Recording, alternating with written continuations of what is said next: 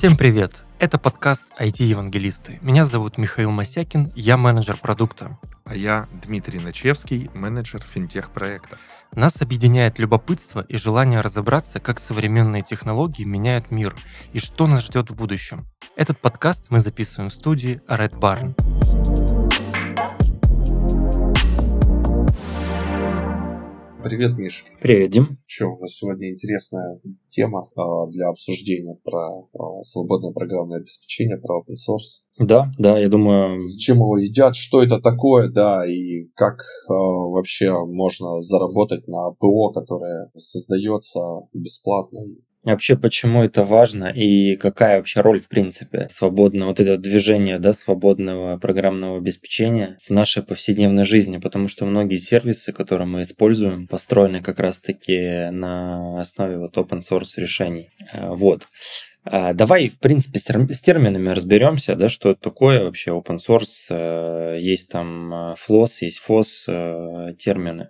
Что это вообще такое, чем они отличаются? В чем суть? Да, давай. Open source э, или э, free source э, это программное обеспечение, которое создается свободными там, независимыми программистами, и который, как говорится, это ПО распространяется на условиях э, либеральных лицензий, вот, которые предоставляют пользователю там, больше возможностей, чем просто использовать э, какую-либо программу, просто ее юзать. Собственно, история там была примерно какая, что вся тема зародилась э, в 70-е годы, и зародилась там она в среде гиков, э, в среде различных университетов и э, дядюшек профессоров э, в то время, когда и компьютеры были большими, вот, и э, громоздкими, приходилось э, эти компьютеры как-то как с ними общаться, как-то настраивать, загружать программы и в это время, в принципе, не было такого понятия, как платное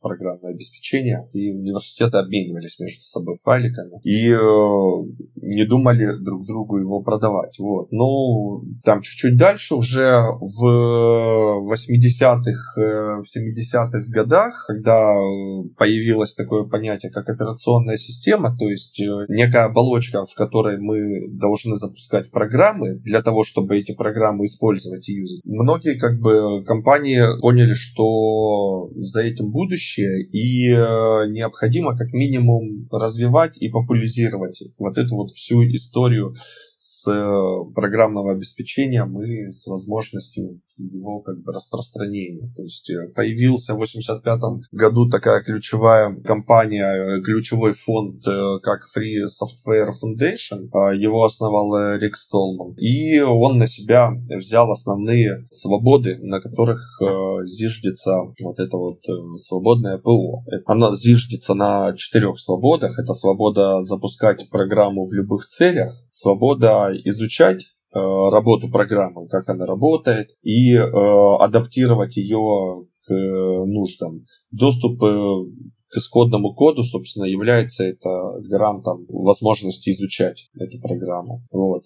Далее это свобода распространять копии, то есть это свобода 3 получается. И свобода 4 это возможность улучшать программу и публиковать улучшения то есть э, от этого должна выигрывать свобода 3, то есть возможность э, распространять копии. То есть основная тема это улучшение программного обеспечения, возможности э, большему количеству пользователей использовать это ПО, популяризация этого ПО и увеличение как оно, полезности, как говорится, э, этого ПО.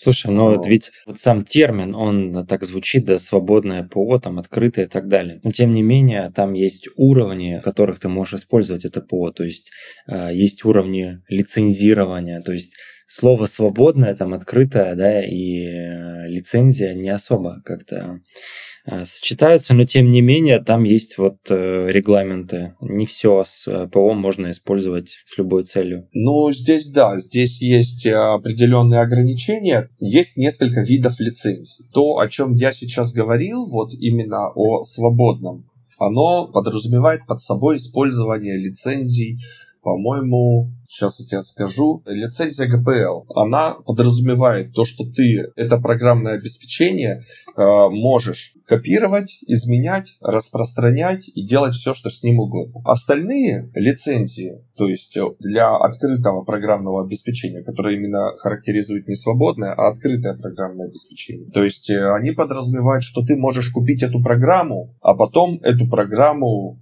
распространять. изменить, э, распространять, передавать, да, и э, что-то с ней делать. Есть э, лицензии, вот я встречал, например, когда программа находится в открытом исходном коде, не скомпилирована, и ты эту программу можешь полностью выкачать, этот исходный код выкачать с репозитария, установить себе эти все компиляторы, дополнительные какие-то программы, которые будут обеспечивать компиляцию вот из исходного кода, скомпилировать эту программу и запустить. А если ты не хочешь этим всем заниматься, потому что ну, это реально процесс для неподготовленного пользователя. То есть там, не знаю, если моя мама, например, каким-то образом пытается даже скачать этот исходный код, она очень-очень долго и не факт, что разберется, как его скомпилировать. Вот, то для этих целей, как бы, вот, пожалуйста, покупайте платную лицензию, вот, уже скомпилированный файл бинарный, запускайте у себя на машине и пользуйтесь. Это банальный пример. Есть программа PG-моделер,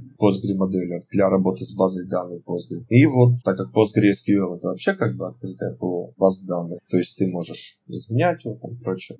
PG-моделер это, вот есть у них платная версия для конкретной операционной системы, а есть исходный код. То есть ты его качаешь и компилируешь уже под свою ось. Слушай, а, есть, э, тут еще такая история. Есть ли органы, которые регулируют это все? Вот ты один упомянул. Есть ли другие какие-то органы, которые вот я, например, я не знаю, написал э, какую-то программу, да, программный код и хочу, чтобы он официально был э, доступен всем. Не просто я там его выложил, сказал, чуваки, пользуйтесь, а потом кто-то воспользовался, я там, не знаю, подал иск какой-то, сказал, вот у меня программу украли, там удалил, удалил свой твит, где рассказал, где сказал, пользуйтесь, вот, и попросил деньги. А если какая-то такая вот, э, не знаю, э, общественная, может быть, организация, лицензия, единый реестр открытый, в котором хранятся данные? Есть. Это компания гну. Вот. Э, есть такое вообще животное гну в Африке.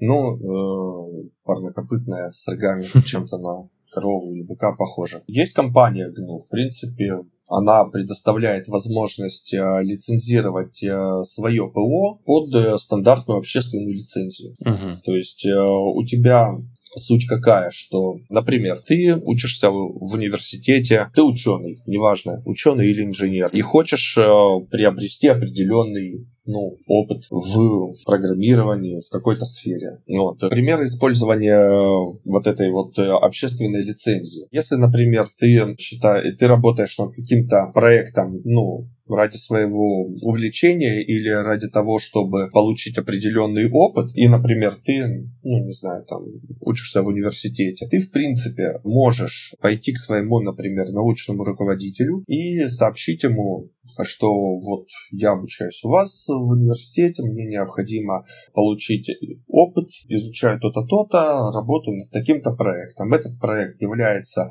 свободным, общественным, э, вот над этим проектом трудятся еще какие-то, к примеру, разработчики.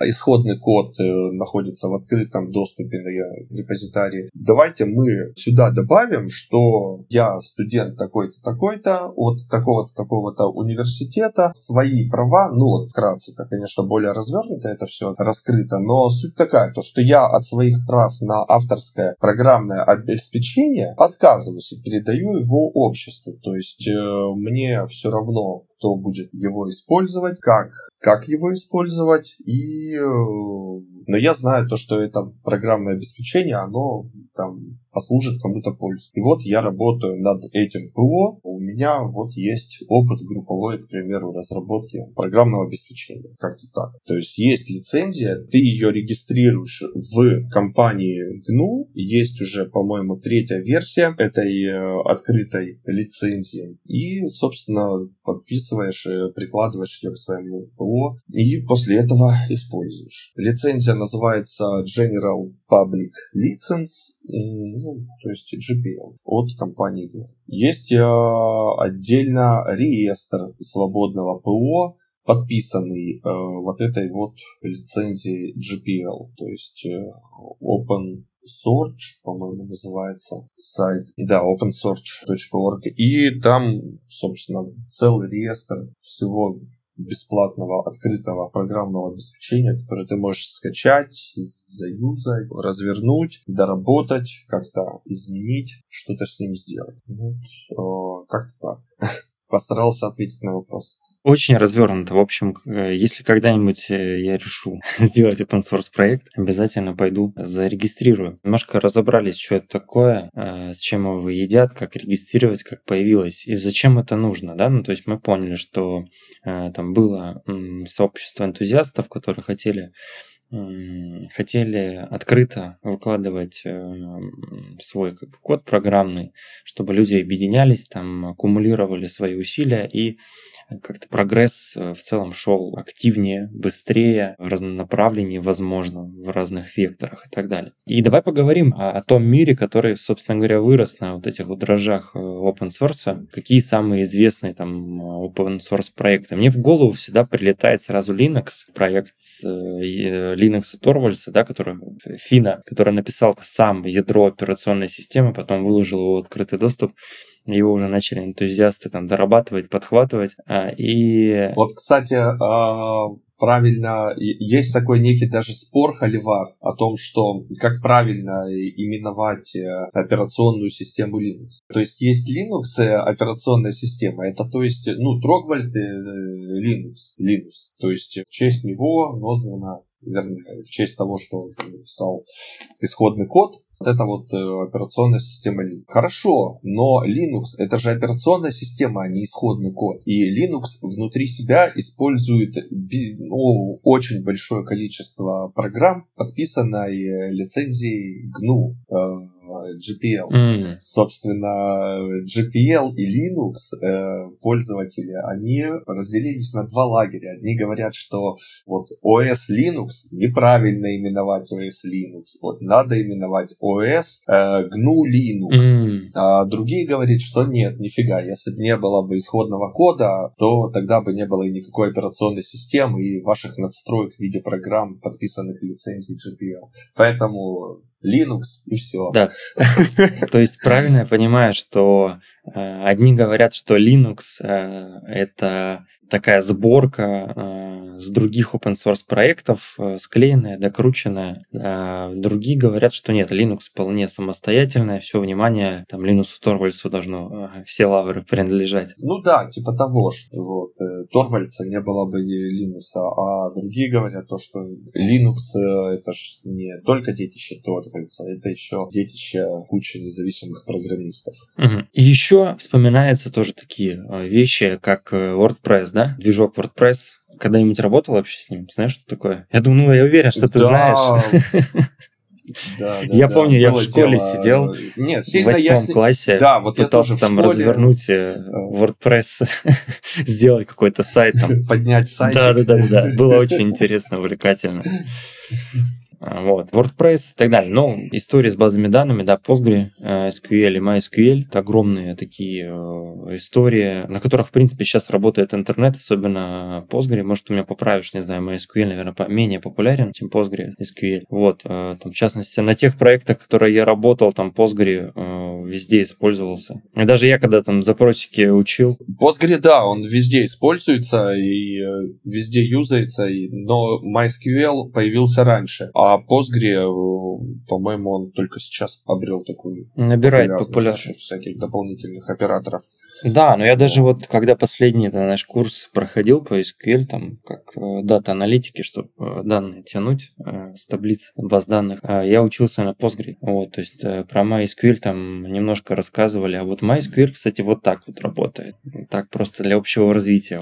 Вот. А, да. А, что ты скажешь про Android? Можно ли считать, что Android это полностью open source операционная система? Ну да, open source это некий... Э, ну, open source open source рознь тоже. Open source э, надо подразумевать, когда ты говоришь э, я раздобыл, скажем так, или я использую программу, которая была, например, сделана на основе open source, это не значит то, что эта программа будет обязательно э, фрива, то есть она будет бесплатная. Это может быть э, также и какой-то форк, то есть э, когда скопировали полностью ну, код этой программы open source и доработали. И получился форк. И этот форк может быть э, весьма прокачанным, очень крутым, содержать кучу фич и быть намного лучше вот этой вот open source э, изначальной программы. Поэтому, ну, вот такая тема. Android полноценным open source проектом считать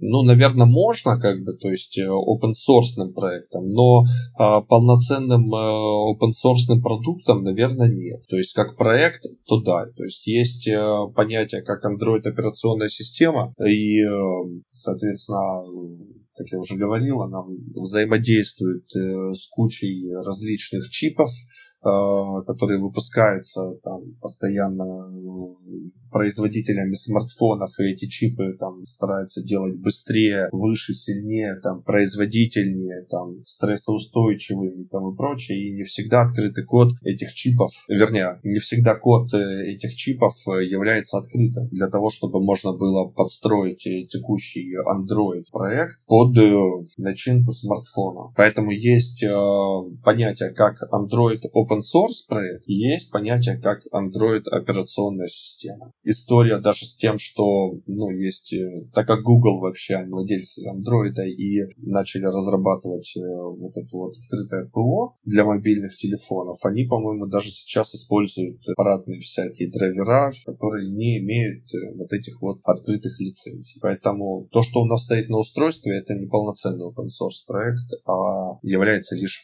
фреймворком а, open source проекта. Google все равно это корпорация. Бобра. Да, корпорация добра. Вот, но во всяком случае я так и считаю. Э, многие тоже. Вот, поэтому мне Google нравится, но Android я не люблю. Я да, порабощен да, Apple. Кстати, вот с Apple прикольная же история ты в курсе же, что они же тоже как бы вышли из э, open source проекта и превратились вот в коммерческий качественный продукт. О, раска- расскажи, ты там, наверное, еще какие-то истоки, когда там Стив Возник э, сидел все в гараже, про это? Там история какая, что э, есть э, Unix, вообще это семейство операционных систем, то есть они основаны там на идеях э, AT&T Unix, то есть 60-х, 70-х годов, там исследовательского центра был. И э, из них как бы вот пошло ответвление там различных операционок, в том числе э, BSD, и э, тому подобных и Linux. И э, был такой проект Next Step, то есть э, это Стив э, Джобс, он разрабатывал свою операционку Apple, и ему необходимо нужна была основа для своей новой операционки, и э, Стив Джобс нашел операционную систему с э, свободным исходным кодом, свободно распространяемым, которая называлась Next Step. Ну и использовал ее уже для дальнейших своих целей для разработки iOS. Все. То есть э, отсюда следует, что... Подожди, подожди, Apple, подожди. Э, вернее, а, iOS... Ты про компанию Next говоришь? Next. А, next так это же да. его компания, он, он ее э, основал, когда его выгнали там с этого, с Apple но они ее выкупили. И то есть ты, в том-то и а, дело. ты, то есть он на, на, на, и, на ее базе он начал Нет, строить. смотри, там суть какая была, что Next, э, она э, разрабатывалась на основе, ну, как в ней лежали э, основы операционных систем Unix. То есть, короче, она, она не с нуля полностью... была. То есть он пришел, у него уже выкупил эту компанию, там вошел в нее, начал ее модернизировать. Ой, слушай, я, если честно, не хочу сейчас путаться как бы в датах. Он был основателем, но э, сама компания, по-моему, уже без него э, развалилась. Ну, они, по-моему, все закончилось тем, что его позвали обратно в Apple, и что Apple типа поглотила компанию Next, и Джобса забрала Apple обратно, что-то такое. Я читал просто книжку а, ну, этого ага. писателя, который пишет, то сначала он ушел в Next, э, потом Next э, поглотила Apple, и он уже обратно вернулся в Apple. А, в общем, да, но суть, короче, в чем? В том, что Next разрабатывала операционную систему с открытым исходным кодом, Джобс ее выкупил и на ее основе сделал, собственно, macOS операционку. Но суть-то в том, что macOS, она тоже с открытым исходным кодом, вернее, имеет некоторые модули э, и некоторые программы, которые, в принципе, тоже с исходным кодом. Ядро, по-моему, там с какого-то момента, э, скорее всего, после выкупа этого Next, оно уже стало э, быть закрытым коммерциализированным, так как железо еще Apple э, очень мощно подбирает под свою операционку и делает код, получается, настолько гладко запускаемый на своем железе, что ну, просто пользуешься и радуешься. За такое платное ПО вообще можно давать медаль. Ну все, расхвалили Apple, расхвалили. Давай обратно к open source возвращаться.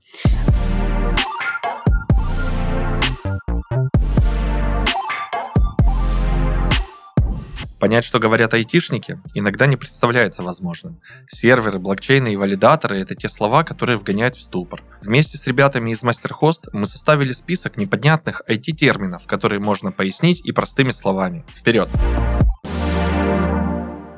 В этом выпуске рассмотрим такой интересный термин, как рефакторинг. Открываем Википедию и узнаем из нее, что рефакторинг – это процесс изменения внутренней структуры программы, не затрагивающий ее внешнего поведения и имеющий целью облегчить понимание ее работы. А еще у рефакторинга много других имен. Например, перепроектирование кода, переработка кода и равносильное преобразование алгоритмов. Если говорить проще, то рефакторинг – это превращение грязного кода в чистый. С помощью рефакторинга можно устранить ошибки в коде коде, улучшить его, сделать более понятным для всех членов команды. А еще чистый код после рефакторинга дешевле и легче поддерживать. При этом важно не забывать, что рефакторинг нужно проводить серии небольших изменений, чтобы каждая из них делала код чуть лучше, а программа в целом не прекращала работать. А в следующем выпуске расскажем, что такое ассемблер. Не переключайтесь. MasterHost – один из первых хостинг-провайдеров в России. Компания появилась в 1999 году и с тех пор представляет своим клиентам профессиональные комплексные услуги. Среди них виртуальный хостинг, VPS, обслуживание почтовых сервисов, аренда и размещение серверов. Регистрация и продление доменов и SSL-сертификатов. Эксперты в компании регулярно отслеживают мировые тенденции рынка IT-решений и стремятся обеспечивать всестороннюю и комплексную техническую поддержку интернет-проектов, чтобы предлагать качественный и современный сервис. Производительное оборудование, надежный дата-центр и внимательная техническая поддержка – столпы, на которых держится команда, влюбленная в свое дело. А по промокоду Red Barn предоставляется скидка 15% на заказ виртуального хостинга и VPS.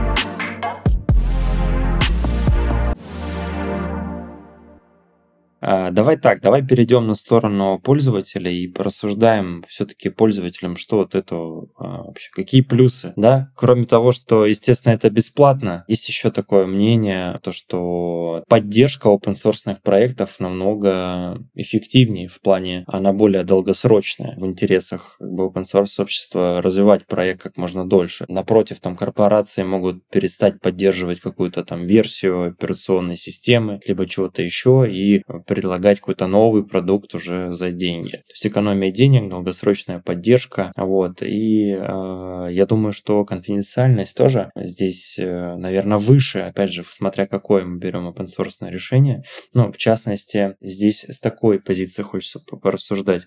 Э, корпорации там, они, да, собирают очень много там метаданных о пользователе с целью там что-то ему потом продать, предложить какую-то рекламу и так далее. Большинство э, open source проектов, э, наверное, подавляющее составляющие этим не занимаются. Это просто бессмысленно для них. Что думаешь? Ну, что думаешь? Да нет, почему бы и нет. Google, Chrome, пожалуйста, open source проект. Кстати, да, да. Собирает. Неплохой аргумент, неплохой аргумент. Ну, знаешь, это такой open source, построенный а, в рамках какой-то большой корпорации. Тут все равно они афи- аффилированы, есть тут конфликт интересов. Ну вот ну Ubuntu собирает что-нибудь?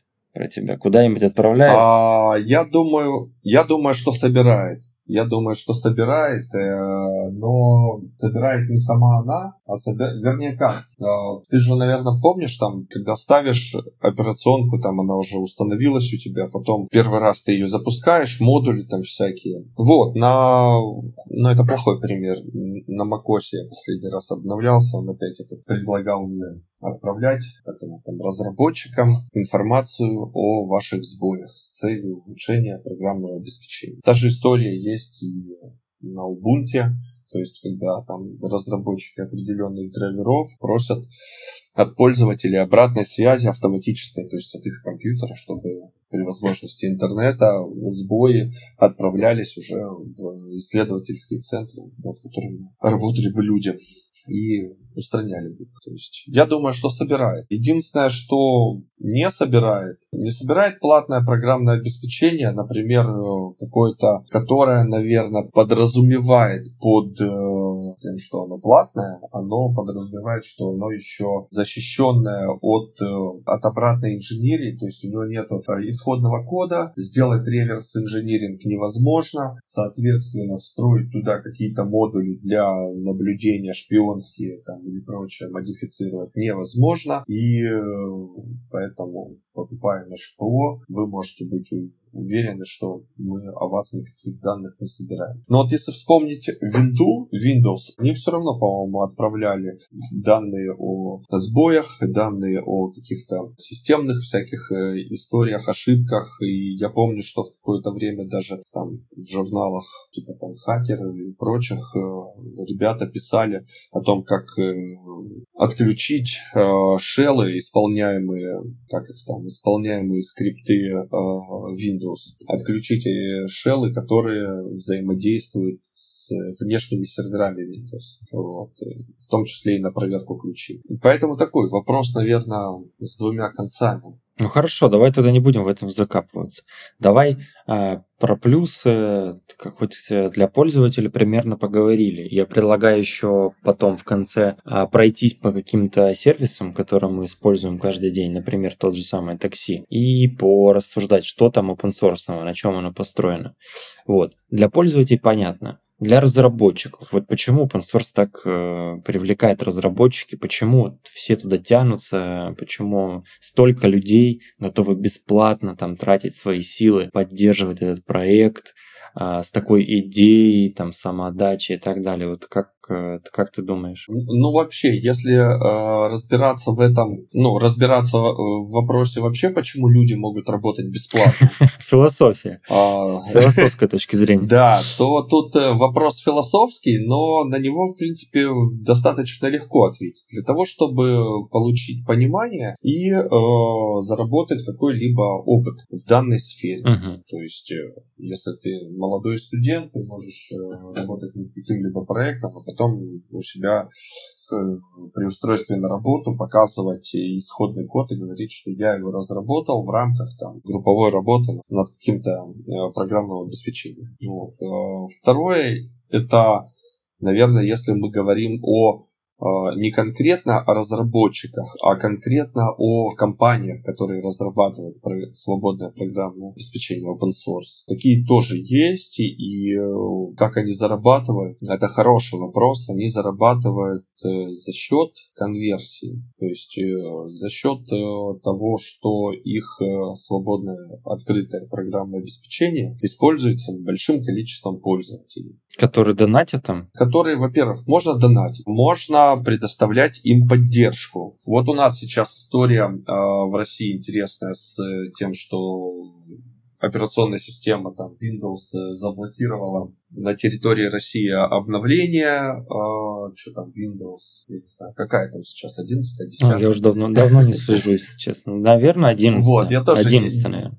Наверное, да, нету сейчас новой Windows 11, доступной на территории Российской Федерации. Но также ушла, по-моему, от нас компания Oracle. Также еще там куча. А сервера стоят, соответственно, сервера должны получать своевременные обновления, чтобы не подвергаться хакерским атакам, чтобы быть максимально неуязвимыми. А заплатки Windows не поставляет, соответственно, наши инженеры получили заказ, сделали операционную систему Astra Linux. Вернее, она и была сделана еще давным-давно, но сейчас она получила активное распространение. И вот это яркий пример, когда open source продается за деньги. То есть я лично не видел в открытом доступе, вот чтобы прям вот взять, там, знаешь, как на э, сайт, не знаю, там, как на SourceForge э, заходишь и э, оттуда как бы качаешь ПО. Вот нет такой истории с Astra Linux, э, чтобы зайти и его скачать. Ты его можешь только купить. Ну, ты покупаешь коробку, покупаешь, получается, поддержку, под, э, покупаешь э,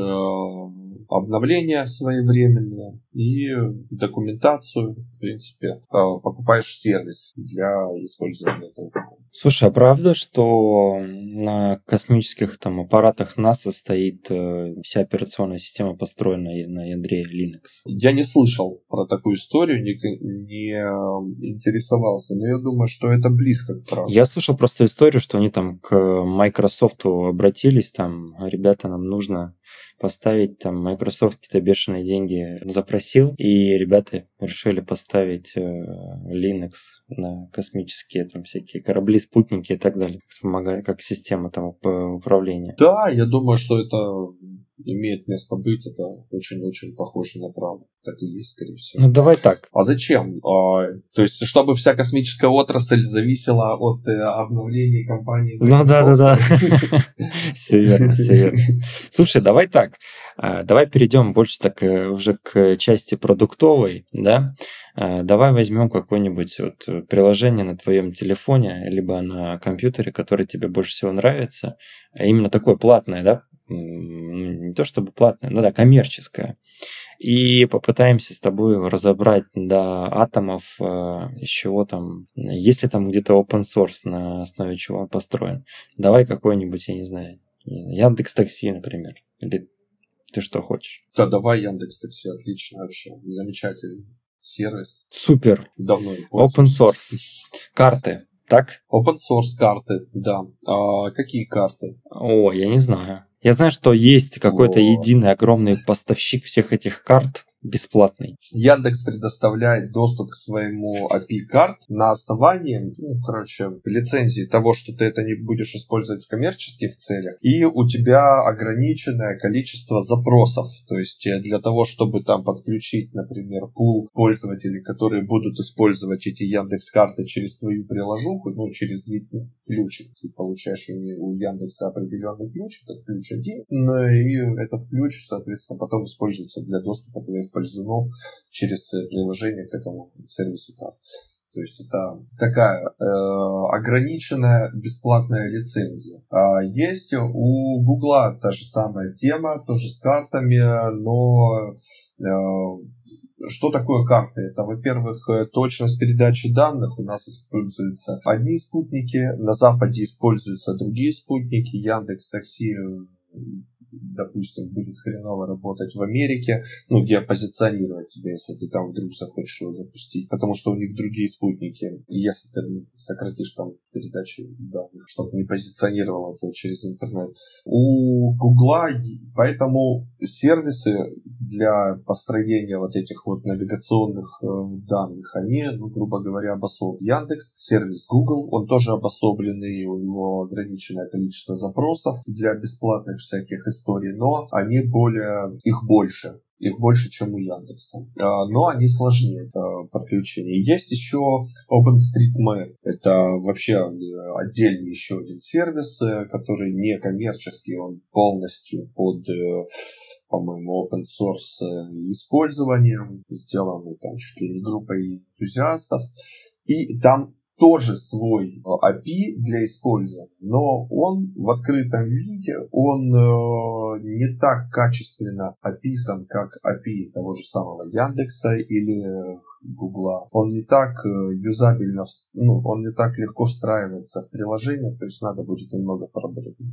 Но он бесплатный. Поэтому продукт Яндекса, он э, Яндекс карты. Он, ну, конечно же, он построен на базе Google карт. Это тот форк Google карт, который уже настолько отличается от Google, что его, ну, назвать там Google картами практически язык не поворачивается, потому что он там имеет свои плюшки, фишки, там можно и рисовать, и, насколько я помню, всякие сектора и строить, и прокладывать маршруты по-своему, и свой, по-своему там, по-моему, решается система, это как и задача калибрежора, uh-huh. свои алгоритмы. В общем, что там еще бесплатно? Ну вот, допустим, мы с тобой наковыряли, что Яндекс карты, они условно, ну пусть будут бесплатно, основаны на Google картах. Что еще? У нас там, наверное, есть какая-то база данных. Да, обязательно. Это, скорее всего, Postgres ну, либо MySQL. Что, да, что-то из этого точно да, используется. Да. Потом, скорее всего, есть какая-то да. система оркестрации э, микросервисов. Угу. А, Какая, думаешь, Rabbit, наверное, да? Ну, я не знаю, ну, что-нибудь... Э,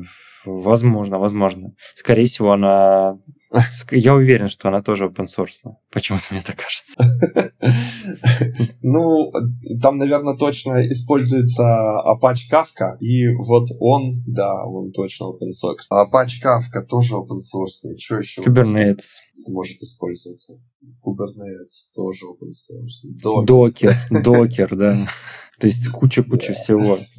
Видишь, как, как здорово. Кстати, Kubernetes э, Google создал, да, по-моему, тоже? Да, что-то такое. Но там если каждый вот этот вот продукт смотреть под лупой, то мне кажется, что след Гугла везде. проектов это да, либо э, Google создал, либо ребята что-то там делали, и потом Google их выкупил, забрал в альфа Да, это круто. Вот, да. короче, я уверен, что, естественно, тот же самый там взять э, из э, российского, да, Озон, а, они тоже точно работают с докером, точно с Kubernetes, э, точно с Postgres. То есть, по сути дела, огромный большой любой сервис, он э, построен там на каких-то китах открытого программного обеспечения по сути дела, наработках э, каких-то прошлых лет.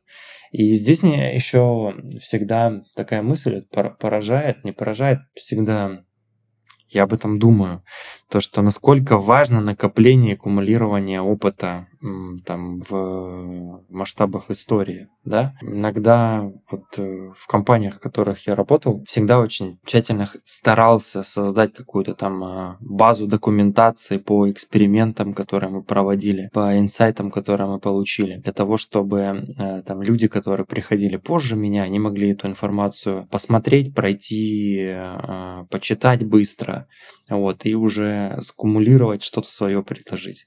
То есть вот это вот слой, когда твои наработки строятся на наработках предыдущих людей, ты что-то делаешь для последующих людей и так далее. В этом вот такой какая-то, я не знаю, сила прогресса ощущается, такая тень прогресса, которая э, прям такая масштабная, огромная, захватывающая. Не знаю, это вот такое отступление экзистенциальное от меня. Ну да.